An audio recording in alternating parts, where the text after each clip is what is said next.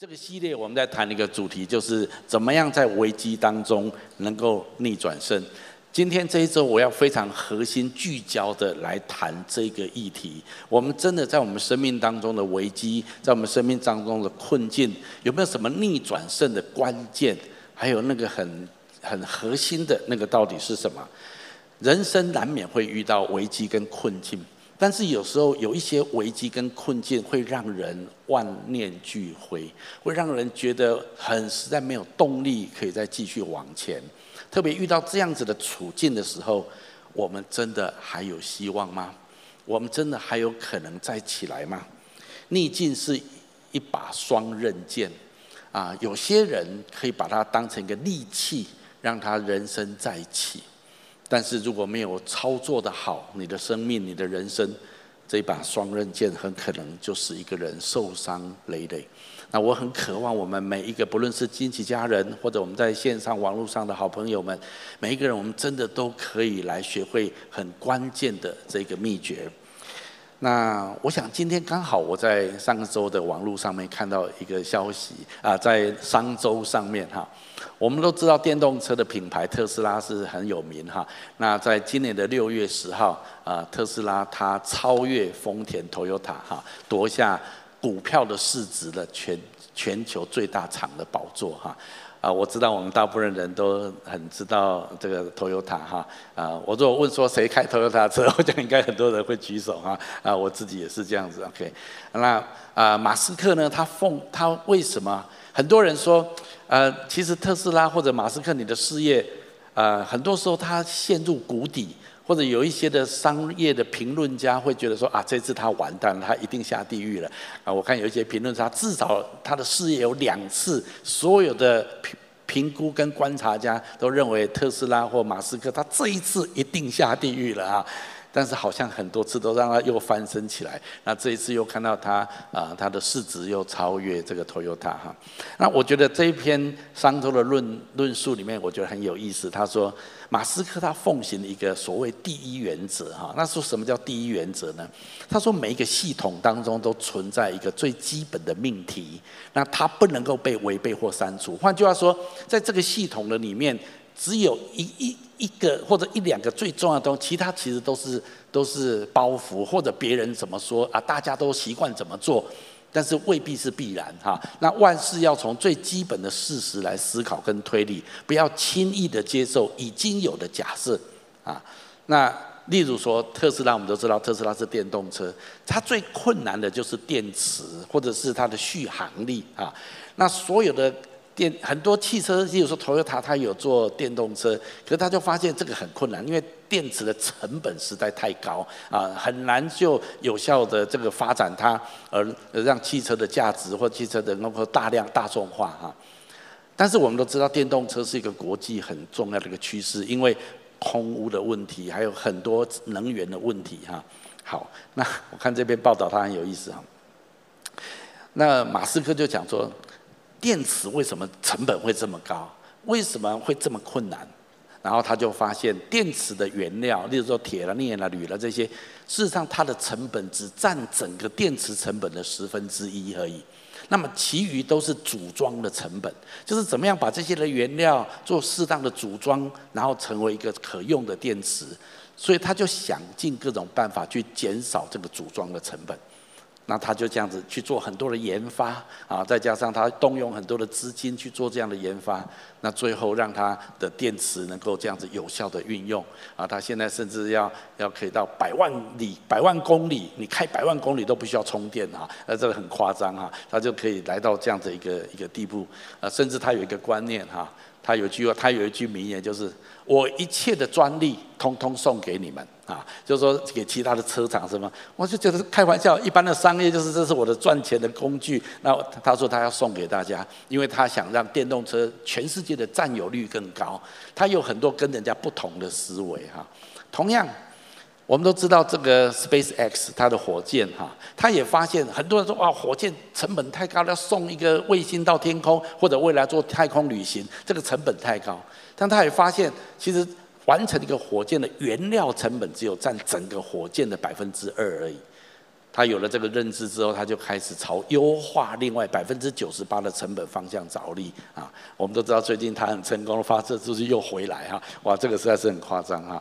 Anyway，我觉得他有他抓住一个一个第一原则哈，我我觉得这是个很合乎圣经的，你知道吗？啊，我们也来想一想。那么今天在我们生命的这个系统。存在基本的生命议题是什么啊？基本的议题是命题是什么？有什么在我们的生命这个系统里面是不能违背跟不能删删除的关键？那也许很多人说：“哦，我钱钱钱，哦，我没有钱，什么事情都不能哈。”所以钱是我的核心议题哈，是我的基本命题。真的是这个吗？啊？还有教育哦，教育很重要。哦，如果没有教育，什么都都。从人的角度来看。我们会对我们生命存在的本质有很多我们自己的想法，但是如果我们真正能够抓住我们生命的本质跟存在最基本的命题是不能够被删除跟不能够违背的，那么我们生命当中不管怎么样的处境，我们都有可能逆转胜。那我认为这个关键的秘诀就是神对我的爱无法被任何事物隔绝，也就是今天的主题经文。我认为这个才是生命当中真实的最关键跟核心的，而在这个爱里面，我相信神告诉我们三件事情，我称这是逆转胜的三个秘诀。如果我们今天能够抓到生命这样的核心，也许就着马斯克来讲，他在他的商业界里面，他操作第一原则，那他可以从很多的困境当中逆转胜。那我想以这个做一个 pattern，我们来思考我们生命的第一原则是什么？我认为我们的生命需要神的爱。事实上，我们是从神而来，而圣经也说，神对我们的爱是没有任何事物可以隔绝的。那么，如果这样子，我们更进一步来看，那在这个爱的里面，有什么很关键的东西跟要素，是我们必须要紧紧握住的？如果没有握住这一些，我们生命忙很多别的东西，很多时候我们会事倍功半，甚至我们会把我们的生命陷在一次又一次的危机当中。那我希望今天能够很刺中核心的来谈谈关于这个爱，那后面很重要的关键的本质是什么？我认为有三件事情。第一个，你要拥抱一个身份，这个身份是可以领受神对你的爱。我觉得这件事情是非常重要的根基。我们都知道身份很重要，你说这什么意思？有啊，我有身份证啊。我知道有不少的台湾人，或者普世有很多的华人，都很想拿到美国公民的身份。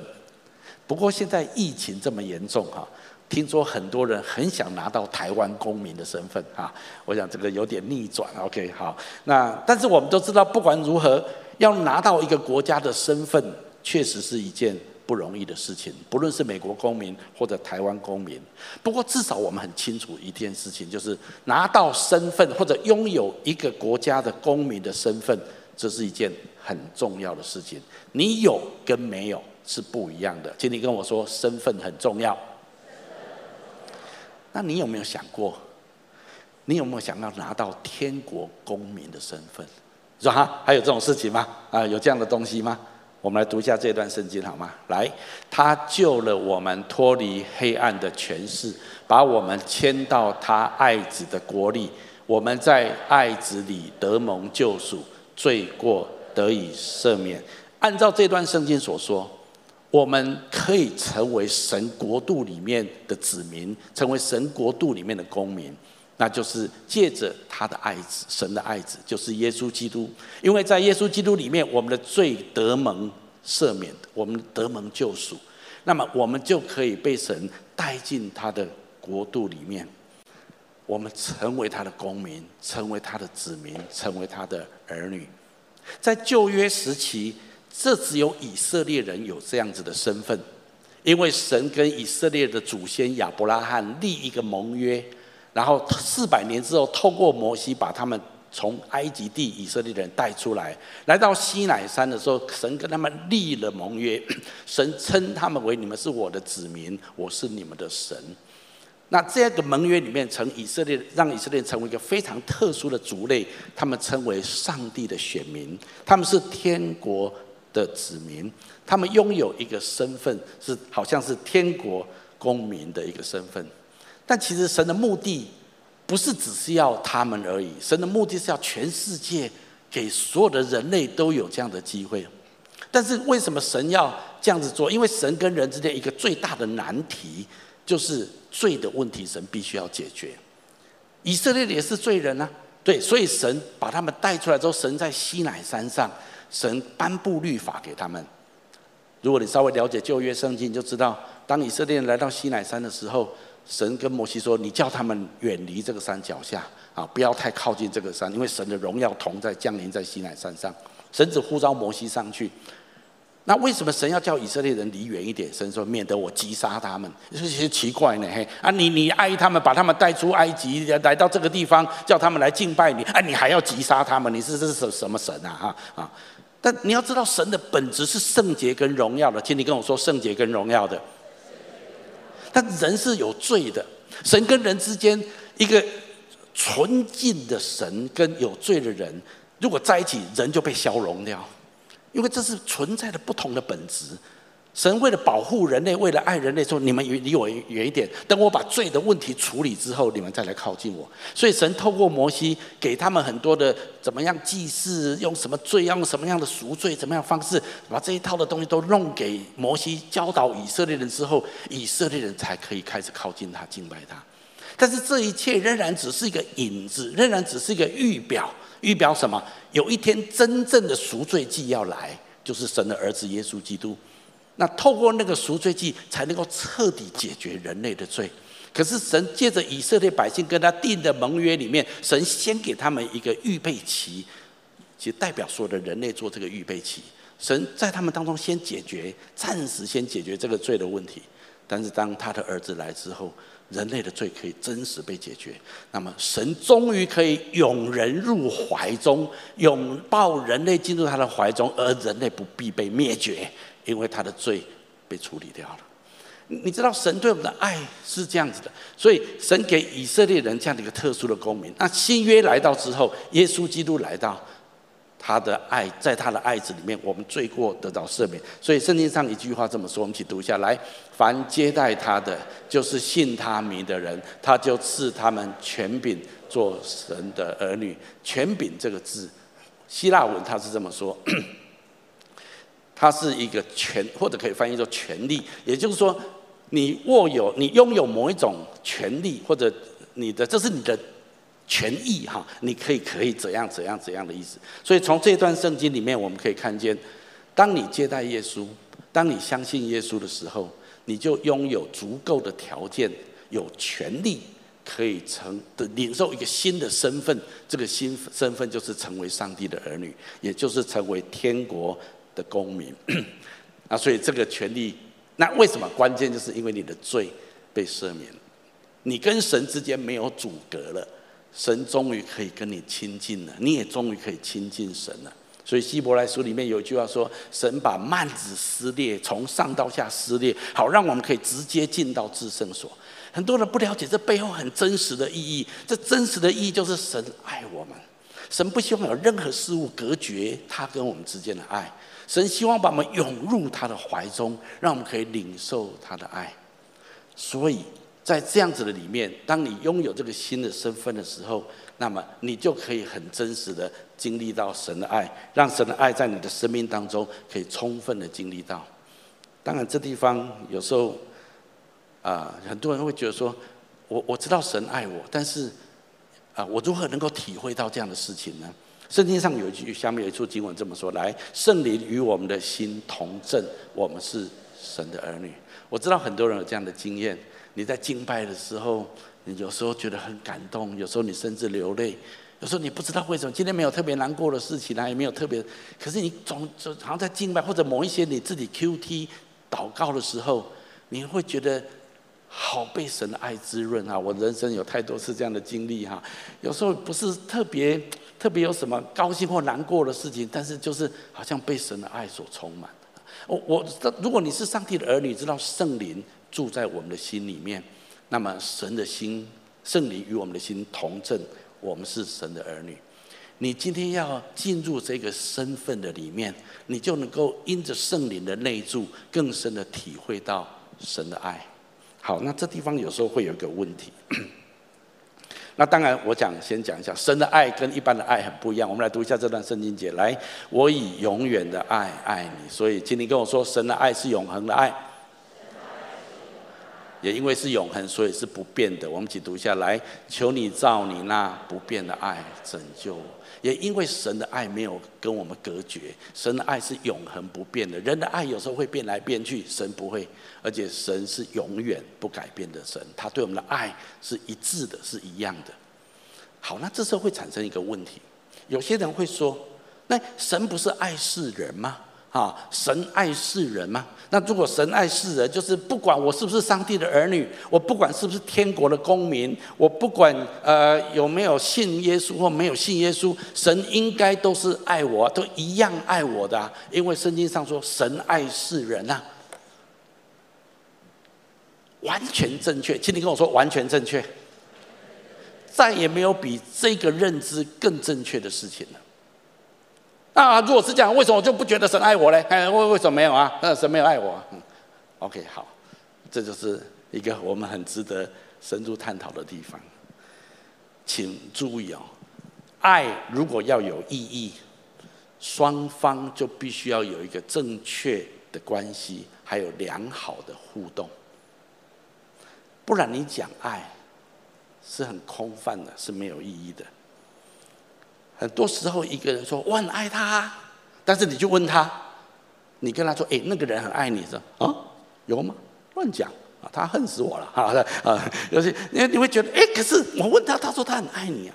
我我们来谈一谈亲子关系。我想我们当中很多人，你要么做人家的父母亲，不然你做人家的儿女，讲这个你最能够了解。我想很多人并不觉得父母亲爱他，虽然他的父母亲真的很爱他。请问会不会有这种现象？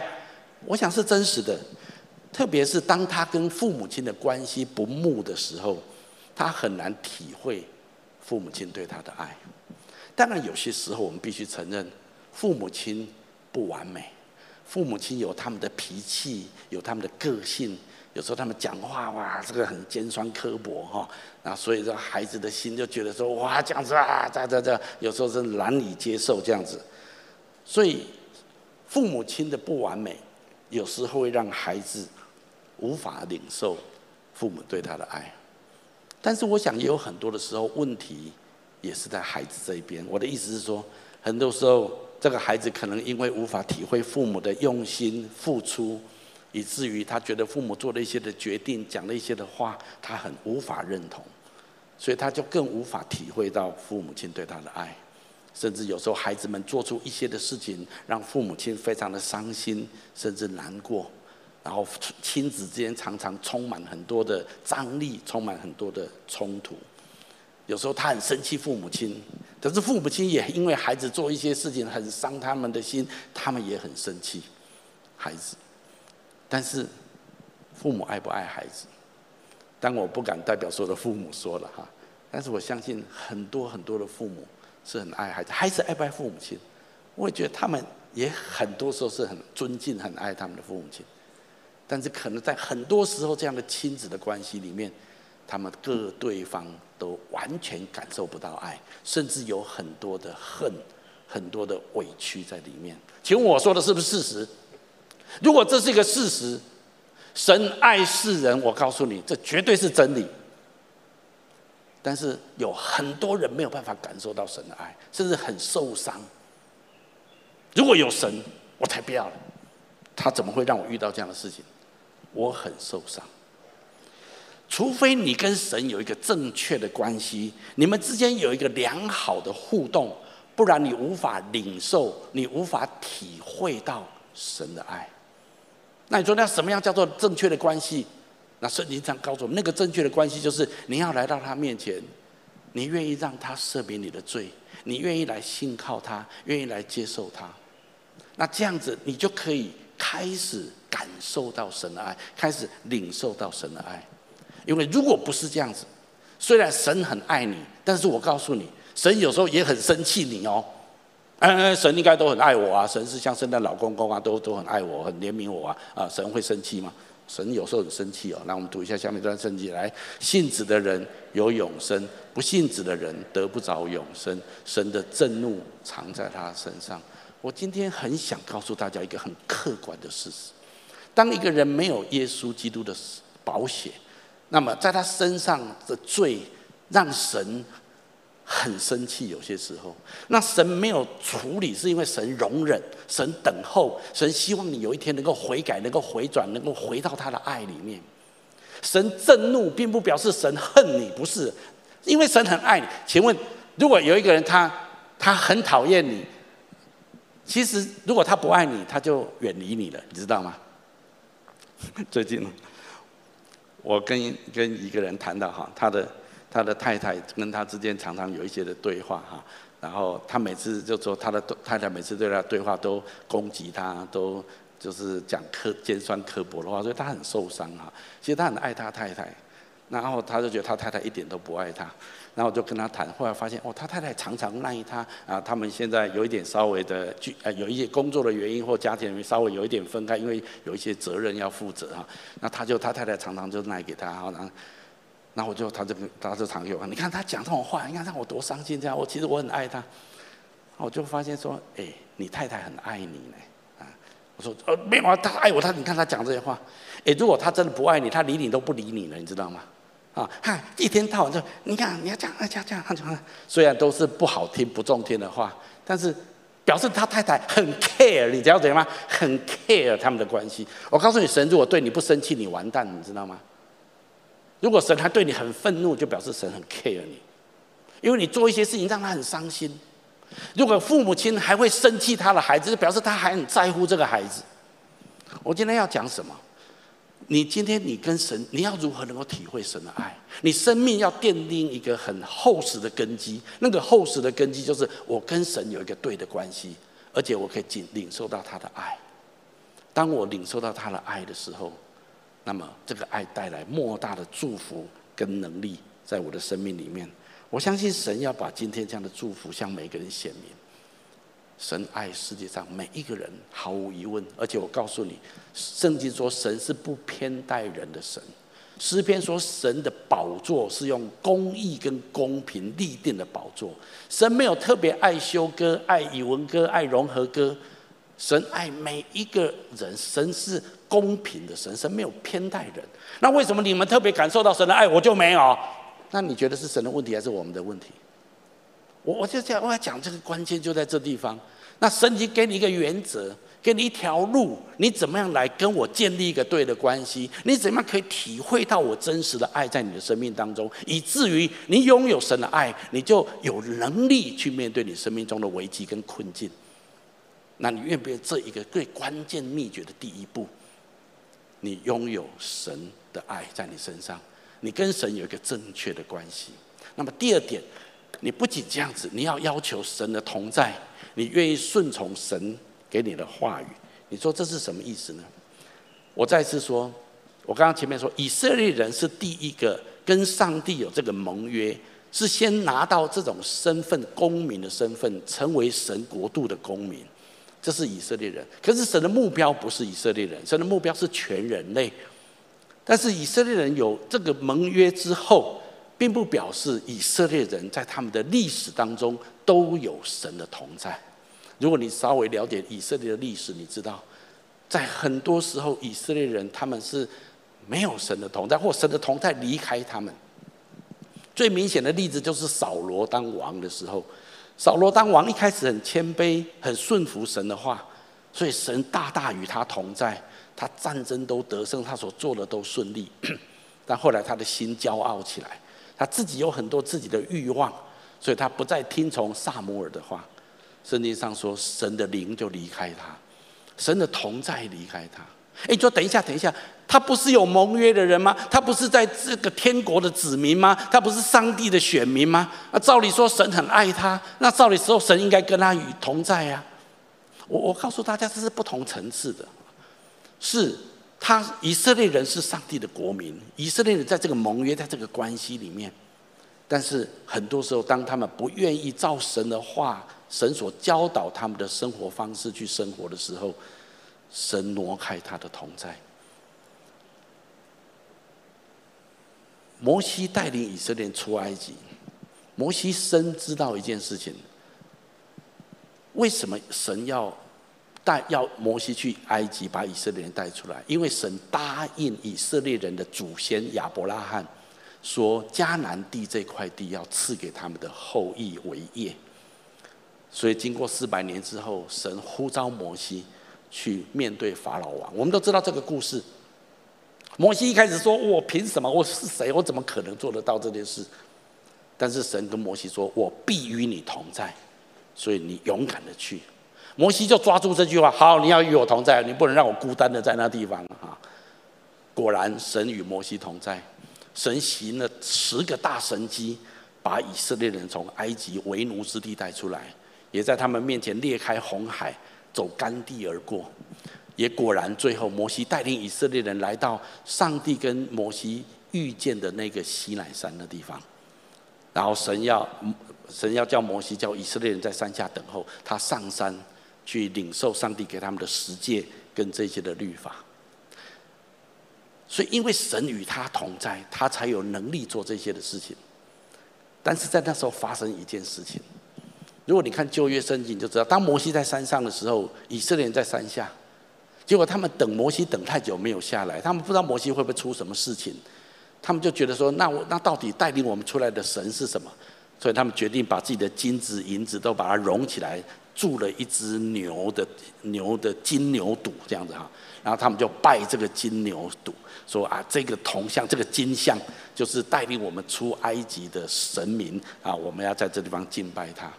你知道神是最恨人家拜偶像的神，对不对啊？所以这件事情大大的触怒了神。神实在很生气，怎么一点点时候摩西没有跟他们在一起，他们就遭奸遭抓到这么这么地步哈？所以神很生气，想要除灭他。但是摩西向神祷告，求神赦免以色列人。长话短说，神赦免了他们。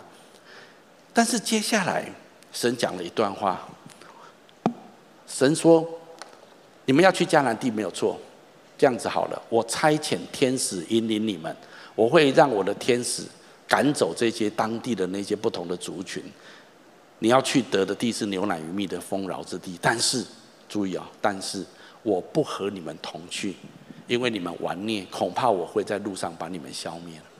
因为只要一点点时间没有与你们在一起，或一点点没有，你们就整个在那地方生活混乱，然后在那地方背逆神，在那地方抱怨神。神很怕。他的同在会把他们淹没掉，会把他们。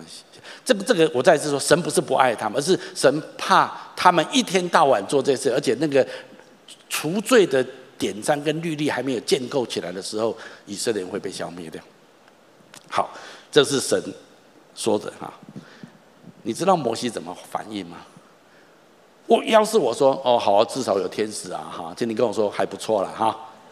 啊，至少天使帮我打仗啊，哈，把这些都敌人都处理掉啊，那我可以得那地为业啊，啊，那也没关系啊。圣经说摩西没有这样，摩西跟神说不行，你一定要跟我同去。如果你不跟我一起同去，你不跟我同在，我就不去。哦，耍性子，你知道吗？啊，跟神说，所以后面神答应他了。我们来读一下后面这段话，来，耶和华说：“我必亲自和你同去，使你得安息。”摩西说：“你若不亲自和我同去，就不要把我们从这里领上去。人在何事上得以知道我和你的百姓在你眼前蒙恩呢？岂不是因为你与我们同去，使我们和你的百姓在地上的万民有分别吗？”请所有的亲戚家人，还有线上网络上现场所有的好朋友。仔细听下面我要说的，摩西抓到关键中的关键。摩西不是只是要完成他人生的目的，把以色列人带到迦南地区，他要神的同在。很多人在他生命当中的危机的时候，他要了主啊，帮我解决这个问题。我现在已经没有钱了，主，你赶快帮我解决财务的问题。主，我婚姻快崩溃了，主，你帮我解决婚姻的问题。你神说好，我帮你解决这个问题，但是我不一定要与你同在。那没关系，解决就好。那很多人就是这样子。摩西没有，摩西他知道，他要的是跟神爱的关系，他要跟神同在，他他要神的同在。我们都知道，其实最后摩西并没有进入迦南地，坦白讲，他自己的目的并没有达到。可是摩西他一生有神的同在。我我要讲什么？我试着要告诉你的是，在我们的生命当中，最宝贵、最宝贵的是有神的同在在我们当中。很多人说，神不是都同在吗？神不是与万物都同在吗？我相信是神与万物都同在，但是圣经也说神与耶稣同在。我告诉你，同在是有等级的。神跟万物同在百分之十就够了啊，绰绰有余。神跟耶稣同在百分之百，你同意吗？啊，那请问神跟你同在百分之多少？我哪里在？那就是关键了。你 care 吗？你有多 care 神与你同在？摩西他 care。我我今天鼓励所有的人啊，以色列在历史当中有太多的时候神同在挪开。那为什么神不与以色列人同在？因为他们违背神的话，他们没有按照神所指示的价值生活方式去过他们的生活，所以神挪开他的同在，所以他们遭遇到很多的征战跟逼迫，甚至国家亡掉。我告诉你，以色列的历史就是我们人生历史很重要的写照。不论在现场或者我们的网络上，在分堂点，我们当中很多你已经是上帝的儿女，你已经有第一步了，你跟上帝有一个正确的关系，你也常常体验到、领受到神的爱。但是关键是你有没有要神的同在？你 care 神与你同在吗？那我今天鼓励你，如果你的人生需要逆转胜，对你来讲最重要的是你要拥有神的同。那你说，那我要怎么样才能够拥有神的同在？简单来说，就是你要愿意遵照神的话语去生活，你要按照神所指示的原则来生活。神给以色列人盟约的时候，神同时把很多的生活原则、很多的价值、很多的真理跟以色列人分享，不是只是签一个约，而是神要他们成为一种族类、一种一种人。神也一样，神不是把你捞进天国，成为他的公民，做上帝的儿女就好。最重要的是，神要你变成像他一样，神要你长大成熟，神要你整个的生命有他的样式。我能不能这样讲？我们如果在围巾当中经历逆转胜，有一个很重要的要素，就是我们不仅仅拥有神儿女的身份，我们也要有神的同在。那怎么样才能够要有神的同在？你必须活在神的法则跟真道当中。简单来讲几件事情，你有宽恕你的弟兄或姐妹吗？你真的愿意彼此相爱吗？在你现在的关系里面，不论在公司、在家庭、在教会当中，有有一些人不好相处，有一些人充满很多的负面的情绪，你还真的能够接纳爱他们吗？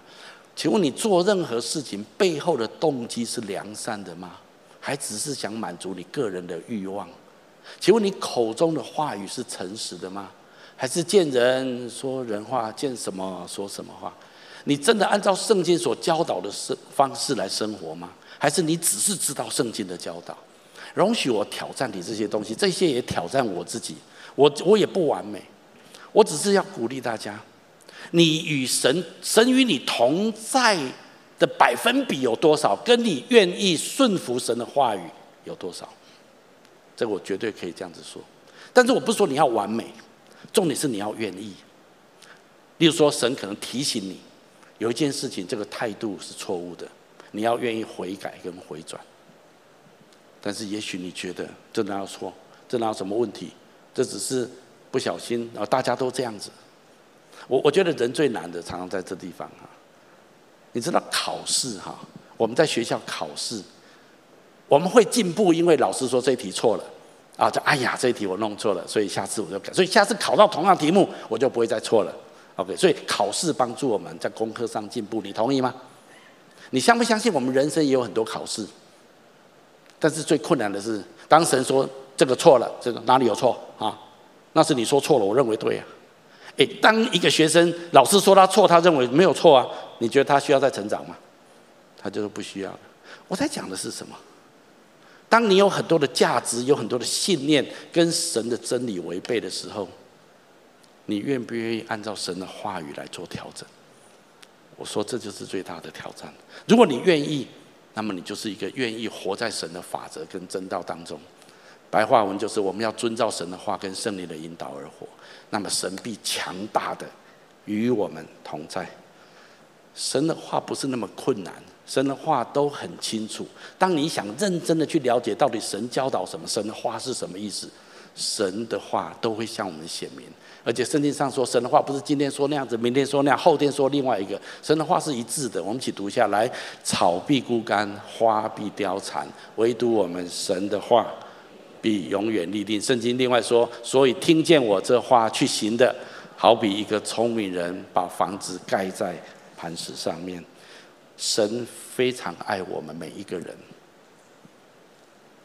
但是，如果我们的生命一直活在自己认定的价值或者信念当中，一再的忽略神的真理，一再的忽略神所看重的价值，或是神所指示的方向，那么固然神很爱我们，但说真的，他没有办法同意你的生活方式，他没有办法同意你的价值系统，那么他跟你的同在是有限的，但是他永远等候你悔改。回转，回到他的面前，然后他要大大的使你逆转胜。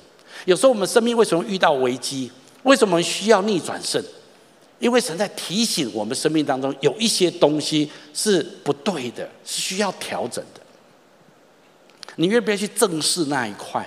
如果你愿意去正视那个，而且做调整，回到神的真理，回到神的原则，回到神的话里面。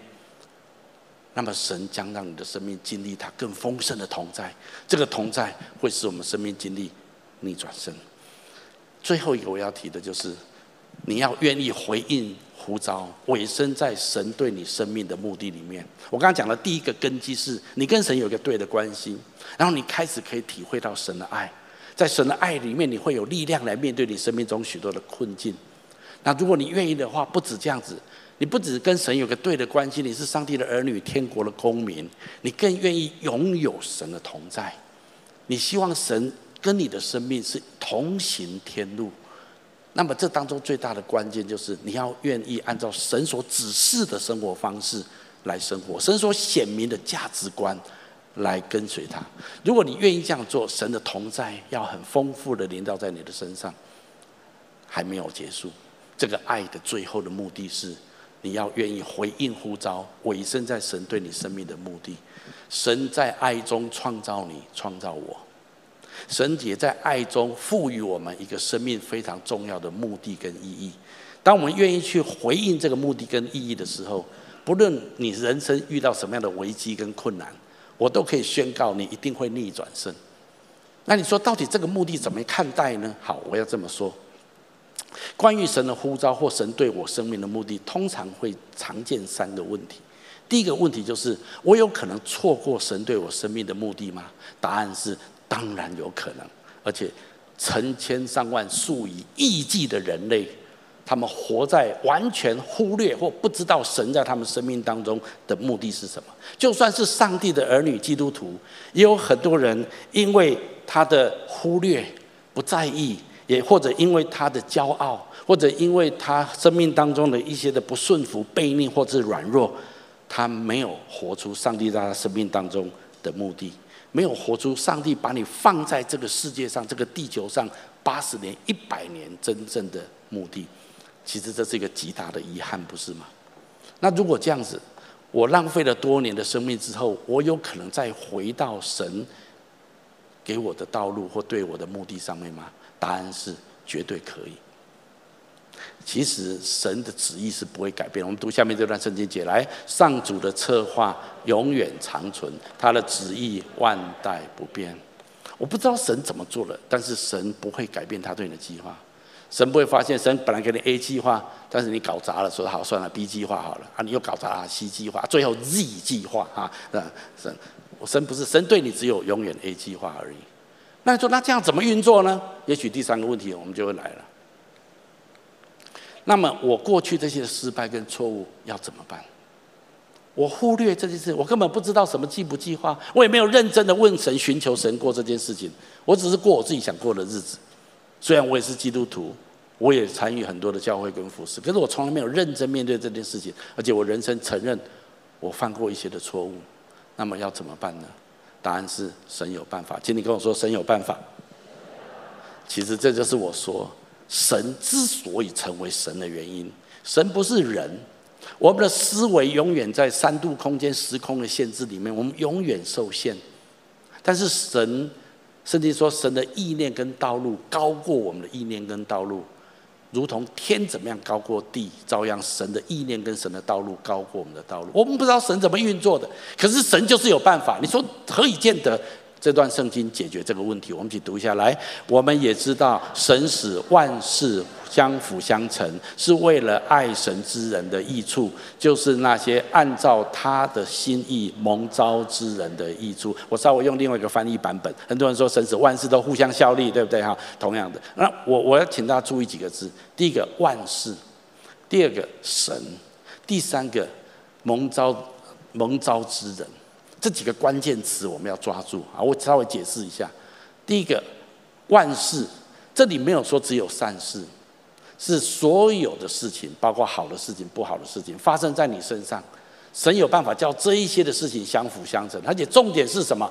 重点是因着神相辅相成、互相效力，不是因着呃某一个大师，或者因着钱，或者因着什么样的资源，不是，是因为神。才有办法将这些的东西相辅相成，使我们得着益处。神可以从邪恶中带来良善，神喜爱把十字架的死亡转化为复活，他是这方面的专家。他以善报恶，将痛苦化为益处，给我们生命的生产力。好，那万事都因着神的互相效力，但是这是给每一个人的吗？是不是全世界所有人类都有这个祝福？不，这个应许不是给世界上的每一个人。注意哦。这个应许只给那些爱他人，并且按照他的旨意蒙召的人。那一些愿意回应神的爱，也愿意爱神；那些愿意神回神在他生命中的呼召，他愿意回应上帝呼召的人。所以，只有当你说耶稣，我属于，我愿意属于你，我要把一切都交在你的手中。我特别把我生命中所有的破碎、痛苦、失败交给你，求你用你的平安来代替我所有的碎片。他会用你生命中所有的碎片来组成一幅美丽的图画，这不是给每一个人的应许，那是给那些愿意委身于神的呼召的应许。我今天要鼓励所有的人，如果你希望你的生命逆转生，那么神呼召你回应神创造你的生命的目的。有时候为什么我们会遇到一个危机？有时候神是在提醒你，哎，好了吧，你不要再玩自己的 game 了吧？你要再玩到什么时候？好不好？来玩我为你预备的人生的 game。如果你愿意转向神为你预备的人生的计划，那么你的人生绝对逆转生。那你说那到底是什么意思？什么样叫做来呃以神的呃就是来活出神在我生命当中？的的的计划，这个东西是什么东西？我认为有一处圣经节很简单，来，你们要先求他的国和他的义，这些东西都要加给你的。其实很简单，就是你要愿意回应神的呼召。那怎么样回应神的呼召？最简单的一件事情就是这个原则。这个原则就是你先来 care 神的国，反正就是上帝的国度所关切的、所在乎的东西。你先来关切这件哦，我先关切我的财务，我先关切我的身体健不健康，我先关切我现在都遇到的危机跟问题。神说不要，先放下那一些啊，你要解决我才来关切你的。神说不是，先来关切我的，我会帮你解决。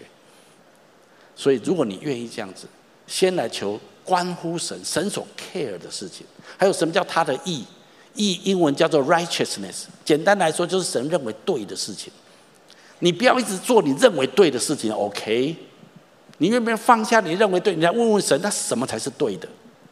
善恶树上最大的问题就是亚当跟夏娃自己决定什么是对的。神，你不要帮我决定，我懂，我知道，我了解，你不用说了，我自己决定。我的人生由我自己决定什么是善的，什么是恶的。人类最大的堕落在这地方。那你愿不愿意放下这些？主以你的 righteousness 为我的 righteousness，以你的公义为我的公义。不是我认为对的，是我的公义。那么，如果你愿意这样子，你将进入神的呼召，你将进入神创造你生命的目的。如果这样子，这句话我送给你，我们一起读下来：神是我们的避难所，是我们的力量，是我们在患难当中随时的帮助。神一定大大与你同在，神一定帮助你。我不知道多久的时间，你的生命必经历逆转胜。你会为这次的危机跟苦难感谢神，因为神把你的生命抓进你永恒的计划的里面。我求主帮助我们，让我们抓住这生命最关键的元素，就是神爱我们，而且这个爱不会隔绝。在这个爱里面，有三个很重要的要素。我们要跟神有一个对的关系，我们才能够体会到神的爱。而不仅有一个对的关系跟对的身份，我们要很实质的拥有神的同在。我们要愿意按照神所指示的话语跟原则来生活。你不必做得很完美。我相信，当你有一个愿意的心的时候，神的同在就浇灌了。我跟你说，常常很多小孩子不是很了解，可他愿意跟神祷告，求神帮助，神就与他同在。不是你要把圣经读得滚瓜烂熟哦，神才与我同在。你只要有一颗愿意的心，神随时就愿意来了，愿意来帮助你。还有，你愿意回应上帝创造你生命的目的，放下你自己很多的想法，放下你自己很多的优先次序，先来问神，神要你怎么样走？如果你愿意这样子，我相信你的生命将经历逆转胜。我们一起来祷告，阿爸父神，我奉你的名祝福每一位亲爱的来宾、朋友、弟兄姐妹，打开我们心里的眼睛，主让我们看见我们生命当中最核心的基本要素。主不是金钱。不是外在许多的问题，主乃是你爱我们。主在这个爱里面，你对我们生命有个最荣耀的计划。主，我求你帮助我们，专注在这个核心当中，认真在这个关键的秘诀上面，好让我们的生命可以蒙受你重大的祝福。好吧，我请每个人都继续把眼睛闭着。在我预备这篇信息的时候，我灵里面感动，有一些的话，我想跟我们当中，不论在现场、网络上、在分堂店。家人或者弟兄姐妹来说，第一种人，我觉得你在你的婚姻当中，好像遇到一个很大的压力跟困难。我觉得神说他要使你在这个领域里面逆转胜，但是我觉得神要提醒你，神要跟你说的是，最重要的胜利，不是你看到婚姻能够达到你所想要的那个结果，而是你的生命可以更完全像基督。你的生命可以完全像天赋完全一样，所以好像今天圣灵鼓励你，把目标从对方的身上，或是从你所委屈、失败或担忧的事情上面转向神。你把这一些交在神的手中，把那些你的配偶或者你的委屈、你的失败、你的忧虑，把这些交给神。你要抓住关键的核心，就是神爱你。而且他呼召你来跟随他，他要，而且你要来回应神创造你的目的，遵循他的话语。当你愿意立定这个心智这样子做的时候，你会看到有一天神怎么样祝福你的婚姻，祝福你的孩子们。我相信这些话是神今天要带给这样的家人的话语。第二种人，我灵里面觉得，在我们当中有人，你的生命目前正遭受到威胁，甚至遭受到控制，有可能是因为财务的原因，或者因为外在的一些黑暗的势力带来的威胁。我好像看到一个图像，你好像以色列人在埃及为奴之地，你每天用很辛苦的工作，不论劳心劳力，但是只是仅仅能够生存而已。你的压力非常的大，你觉得感到无助跟无奈。我觉得今天神说，他的释放快要来到，他要使你可以自由的来敬拜他，来认识他，来跟随他，并且去赢得上帝要给你的荣耀产业。但是现在非常重要的，你要很坚定不移的信靠神，竭尽你所能的来遵照他的话来行，他必使你逆转胜。这个逆转胜不是靠你自己的计谋，或者你的资源，或者你的力量，而是神他的大能会介入，因为他非常的爱你。所以在这一段还不容易的时刻里面，不要放弃对神的信心，不要放弃对神真理的坚持。神非常喜悦你，愿意这样子继续信靠他。最后一种人，我灵里面觉得，我们当中有人，你有一种瘾，或是一种黑暗的捆绑。有可能是撒旦的权势，或者一种不好的习惯在你的身上，你觉得你无能为力来胜过这个东西。今天我相信神的话要对这样的人说，神说他爱你，而且没有任何事物能够隔绝他对你的爱。今天神再一次的邀请你，坚定的来信靠他，来敬拜他，来爱他。还有很重要的，要放下你内心的一些的坚持或者一些的恐惧，要放下你一些的信念跟想法，寻求教会的遮盖跟引导，而且要过教会的生活。神说他必使你胜过这些黑暗的力量跟权势。我相信神要释放你，神要拉拔救拔你。我要请大家继续把眼睛闭着。在我们当中，可能有人你还不是基督徒，或者你还不太确信你跟这位上帝之间的关系。就像我今天说的，第一个最重要的秘诀，就是我们要有一个对的身份，跟神有一个对的关系，我们才能够真实开始体会到神的爱。也许你要问说，那我应该怎么样才能够跟神有一个正确的关系？就像我今天圣经说的，当一个人愿意接待耶稣、信靠耶稣的时候，上帝就给他们这样子一个权利。可以成为上帝国的公民，可以成为上帝的儿女。所以下面我要做一个简短的祷告，来接受跟信靠耶稣。我邀请你可以一句一句的跟着我来，亲爱的主耶稣，亲爱的主耶稣，在这个时候，在这个时候，我愿意打开我的心，我愿意打开我的心，邀请你进到我的心中来，邀请你进到我的心中，成为我的救主，成为我的救主，还有生命的主宰，还有生命的主宰。我要请求你赦免我的罪，我要请求你赦免我的罪，宽恕我一切的过犯。带领我的人生，活出你创造我的目的。我把生命中的一切的困难，都交托给你。都交托给你请你帮助我逆转胜。我逆转胜。我这样子祷告，是奉耶稣基督的名。阿门。如果你刚刚跟我做这祷告，我要非常恭喜你。我鼓励你继续来到教会，更多来认识这位爱你、创造你的神。好吧，我们从座位上再讲，我们用这首歌来回应今天的信息。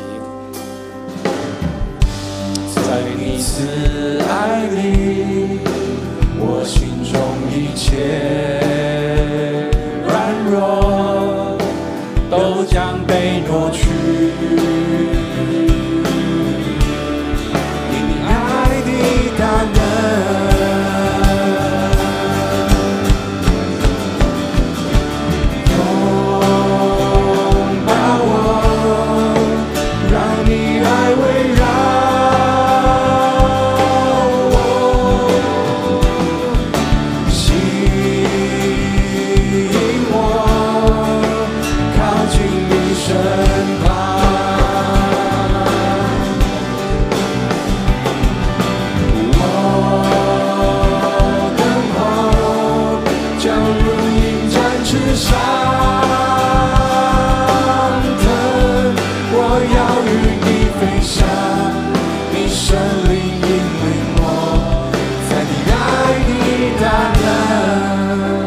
是的，主，我宣告你爱的大能充满在我们每一位的生命当中，因为你的爱没有任何事物可以隔绝我们。让我们抓住这个关键生命的要素，让我们在一切的困难危机当中逆转胜。宣告这样的祝福临到在每一位的生命当中，奉耶稣基督的名祷告，阿门。我们把掌声归给神。